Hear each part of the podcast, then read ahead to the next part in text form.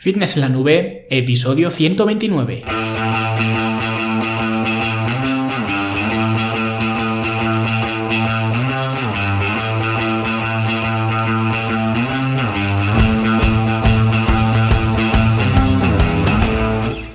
Bienvenidos a todos un viernes más aquí a vuestro podcast A Fitness en la Nube, donde hablamos de fitness, de nutrición, de entrenamiento y donde cada viernes, cada semana os traigo las técnicas, los consejos, las estrategias, los trucos y como lo queráis llamar, para que construyáis un mejor físico y tengáis un estilo de vida más activo y más saludable. Hoy vamos a ahondar realmente en las eh, razones por las cuales vamos a entrenar o vamos al gimnasio o vamos a zumba o a pilates o a lo que sea, ¿no? Y voy a intentar dar un punto de vista quizás más pragmático, más amplio, ¿no? En, todo esto. Pero antes, 10 eh, segunditos, como siempre, para hablar de la Academia de Fitness en la Nube. Ya lo sabéis, la Academia online para verte mejor, sentirte mejor y rendir mejor, donde aprenderéis pues todas las claves del entrenamiento y la alimentación deportiva a través de cursos en vídeo y talleres prácticos, que por cierto, esta semana hemos dado por cerrado el curso para diseñar un plan de alimentación personal, individualizado a, a vosotros como ya os eh, comenté con este sistema de porciones que suelo utilizar para diseñar planes de alimentación.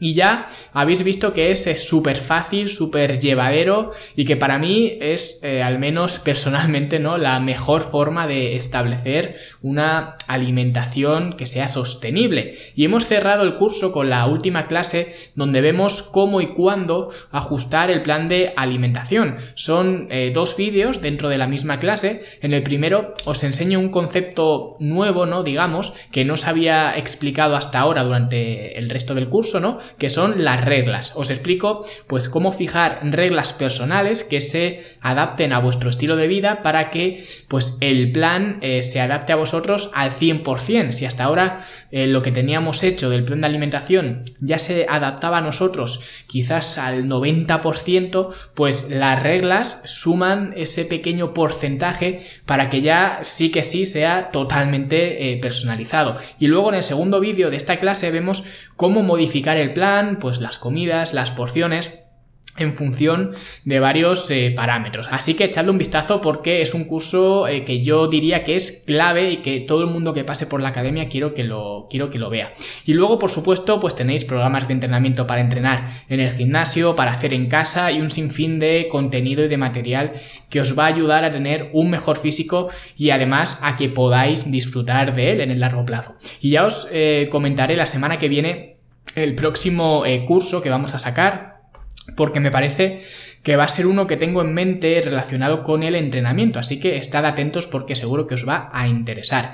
Y todo esto ya lo sabéis, eh, no quiero ser más pesado, solamente por 10 euros al mes, id a fitnessenlanube.com y ahí tenéis toda la información. Y como digo, vamos a hablar del entrenamiento y más concretamente del entrenamiento con pesas, de musculación, de resistencias, ¿no? Porque es algo que mucha gente eh, no hace porque pues o bien no tiene tiempo, o bien no le gustan los gimnasios, o bien cree que ya no tiene edad para esto, o bien eh, pues no se quieren poner muy grandes, o bien eh, tuvo un esguince en el tobillo con 5 años, ¿no? Y dice que ya por eso pues no puede entrenar. La verdad es que excusas para no entrenar pues eh, no nos faltan, ¿no? Si queréis además podéis poner abajo en los comentarios pues alguna excusa eh, más que hayáis oído para no poder entrenar, porque realmente para buscar excusas la gente tiene un ingenio y una imaginación bestial, ¿no?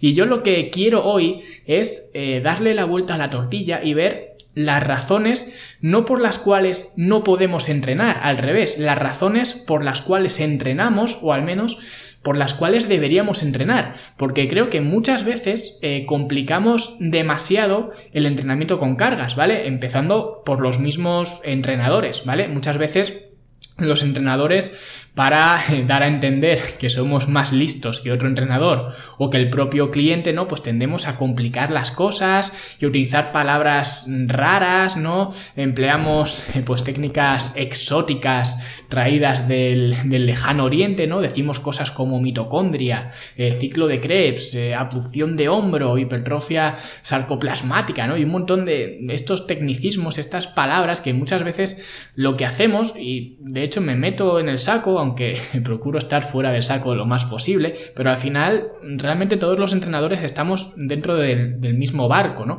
Entonces, al final lo que eh, consiguen o lo que conseguimos, ¿no? Con esto es generar rechazo en la persona que puede tener quizás un mínimo de interés en entrenar, porque la persona pues tiende a pensar, madre mía, voy a necesitar un posgrado en, bioquímica, no voy a poder valerme por mí mismo en el gimnasio en la vida, ¿no? Y realmente el entrenamiento de resistencias o con cargas eh, no es tan complicado, simplemente se trata de encontrar la función que hace el grupo muscular que quieras trabajar, ¿vale? El pectoral, los bíceps, los tríceps, los cuádriceps, lo que sea, ¿no? Y trabajar esa función añadiendo una carga, una resistencia y ya está. Y yo creo que más simple realmente no, no puede ser, ¿no? Y pienso que muchas veces, como tendemos a pintarlo tan complejo, al final no apreciamos para lo que realmente sirve el entrenamiento. Nos quedamos con que nos sirve pues para sacar abdominales, para tener un mejor culo, para quitar la celulitis, para sacar pechito e ir a la playa, ¿no? Para hacernos una foto para el Instagram este. Y lo que voy a hacer hoy es eh, presentaros dos palabras que seguramente ya conozcáis, al menos una de ellas, que son la osteoporosis y la sarcopenia, ¿vale? Y os voy a leer las definiciones de la, de la Wikipedia, ¿vale? Una línea, no voy a leeros toda la Wikipedia, ¿no? De cada una de, de ellas, ¿vale? La osteoporosis es una enfermedad que afecta a los huesos y está provocada por la disminución de masa ósea que lo forma. Luego la sarcopenia es la pérdida degenerativa de masa muscular y fuerza al envejecer o al llevar una vida sedentaria. Y ambas condiciones son, eh, son, procesos a los que todos nosotros nos vamos a tener que enfrentar, ¿vale? Porque ambas se eh, acentúan con la edad. La sarcopenia, de hecho, eh, la clave que tiene es la edad y la osteoporosis igual. Al final, conforme vamos cumpliendo años, nuestra eh, masa ósea, la densidad ósea, se va reduciendo, queramos o no. Entonces, todos nosotros, pues vamos a perder esa densidad ósea al envejecer y todos nosotros vamos a perder masa muscular al envejecer. Es algo que, no se puede cambiar, ¿no?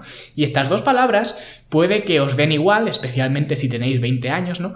Pero a mí me dio mucho que pensar, sobre todo, además el otro día, porque volví el fin de semana pues a casa de, mis padres, ¿no? Para pasar ese fin de semana, y me crucé con algunos de los vecinos que viven en el bloque.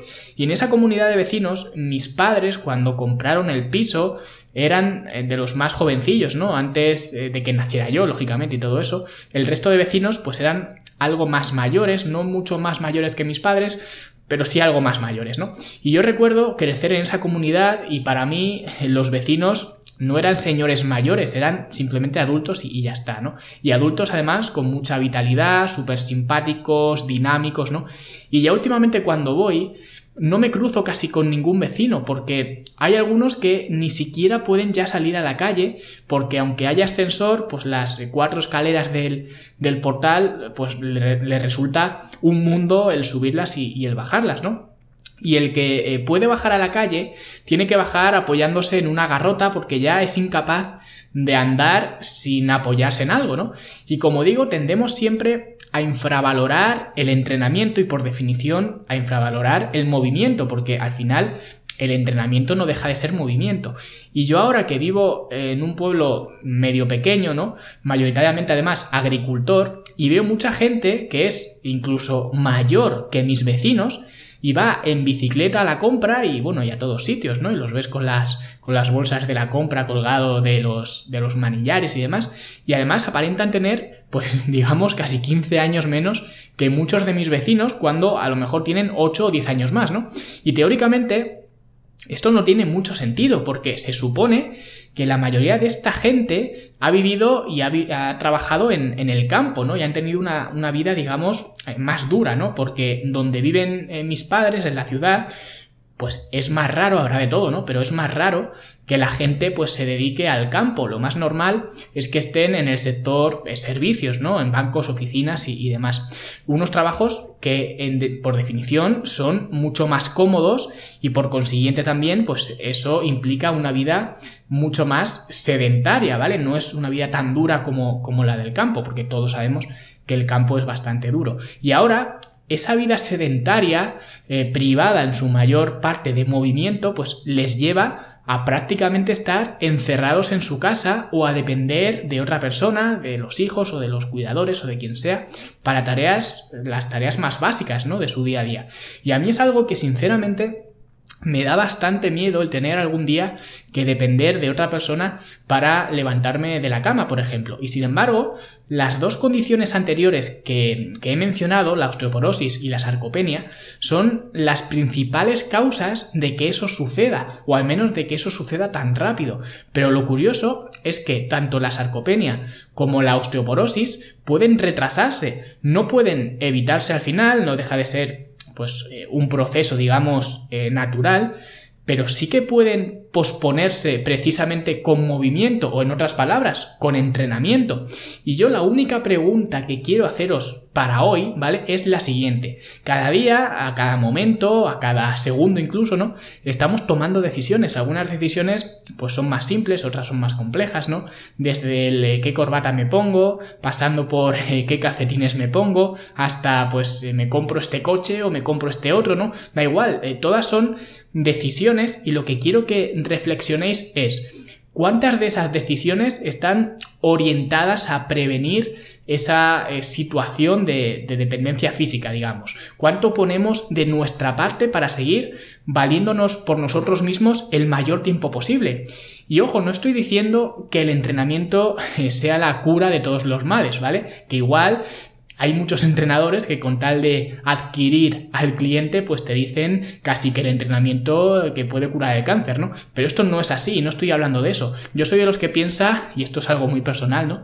Que cada uno pues tenemos eh, una hora y un momento para irnos de aquí. Igual que tuvimos una hora y un momento para llegar a este mundo, pues tenemos un momento para, para irnos, ¿no? Y hay cosas que sinceramente no se pueden prevenir por mucho que hagas. Te llegan y no te quedan más narices, digamos, que, afrontarlas y ya está. Por ejemplo, uno de mis vecinos, de los que os digo que ya no puede valerse por sí mismo, realmente tampoco es un problema de, huesos, ¿no? De osteoporosis, de sarcopenia, que igual también, ¿no? Pero realmente la razón por la que no puede prácticamente valerse por sí mismo es que le dio un, un ictus, ¿no? Y ha tenido además varias eh, secuelas a raíz de, de ahí, ¿vale? O por ejemplo, un antiguo compañero de donde trabajaba antes, un tío además muy deportista, que todos los fines de semana estaba con la bicicleta para arriba, para abajo y se llevaba por delante a tíos de, 20 años, ¿no?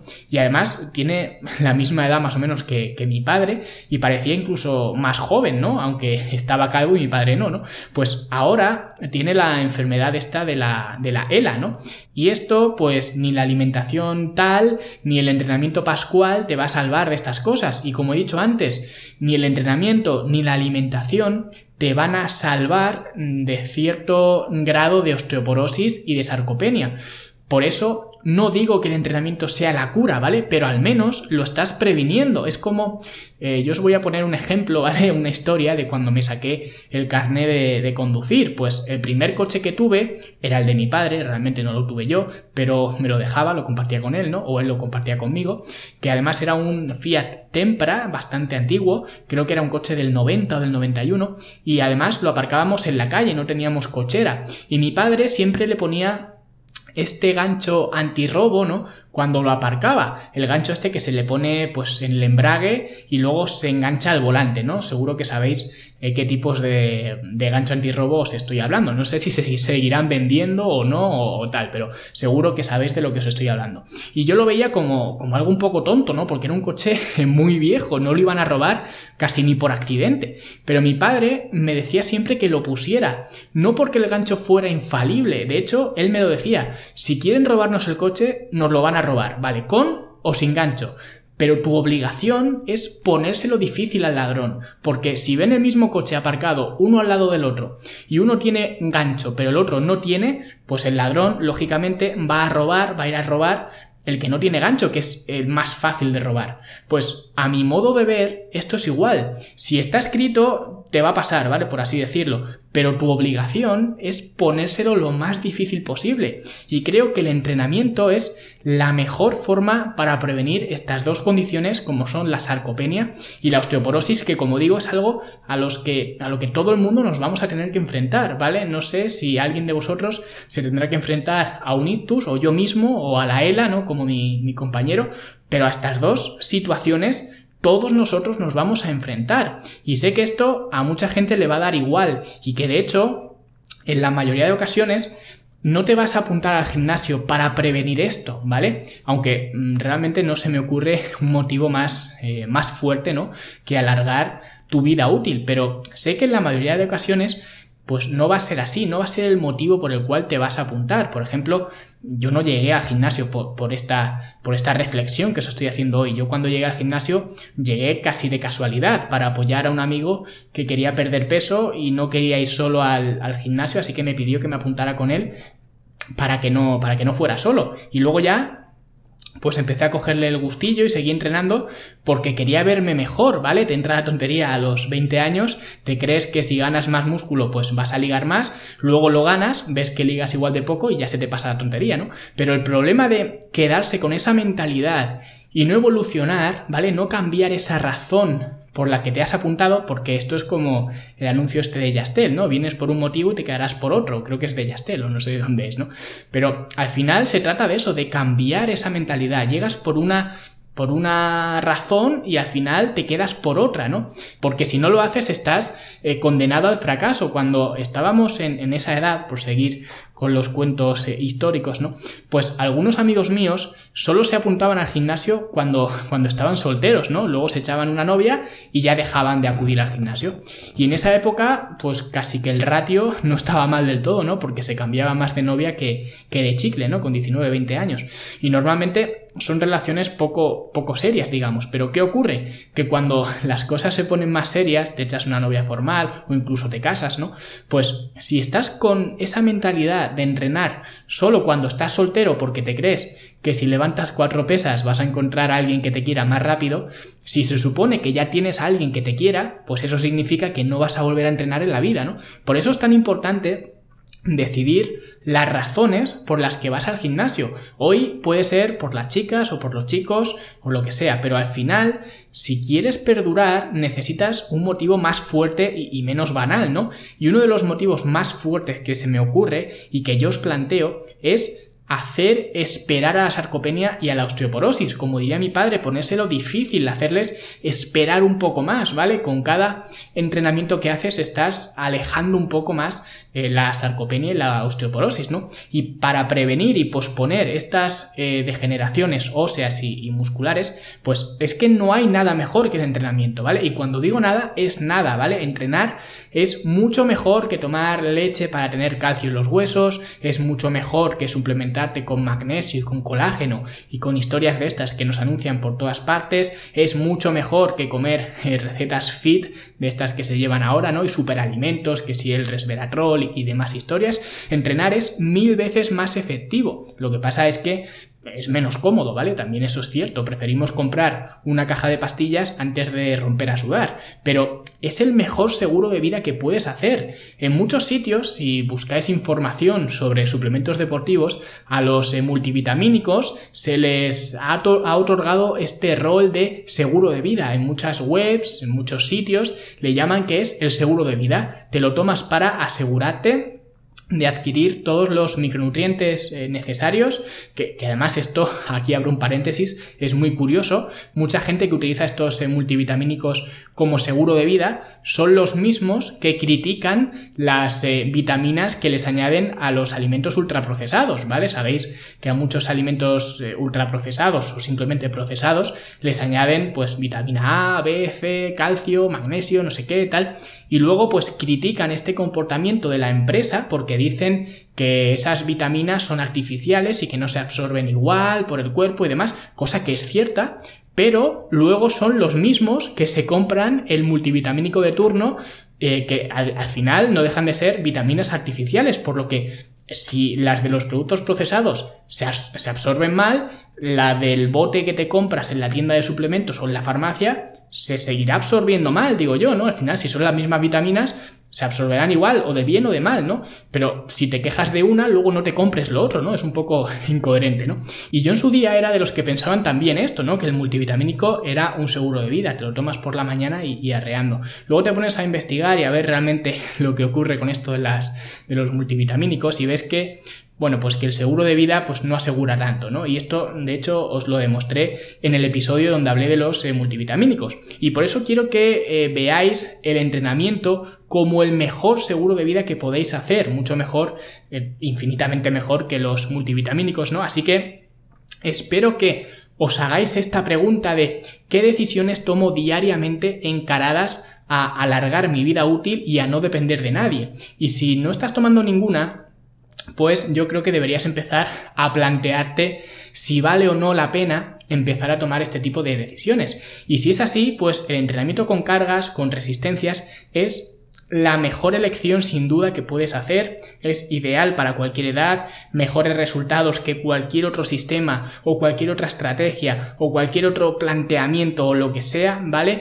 Y al alcance además de, todo el mundo, ¿no? Como he dicho, el entrenamiento no te va a salvar, ni siquiera eh, te puedo ni yo ni nadie garantizar que vas a vivir más y mejor, ¿no? Pero como diría mi padre, pues pónselo difícil y tendrás más eh, probabilidades de, de conseguirlo. Así que espero que os haya gustado el episodio, espero que hayáis visto la utilidad real que tiene el entrenamiento más allá de lucir palmito en la playa y si os ha gustado pues eh, ya sabéis dejad vuestro me gusta en iBox vuestra valoración de 5 estrellas en iTunes comentarios opiniones lo que queráis dejar. También os agradezco a los que me escucháis en Spotify en YouTube y donde quiera que me escuchéis no y nosotros nos seguimos escuchando en los siguientes episodios. Hasta luego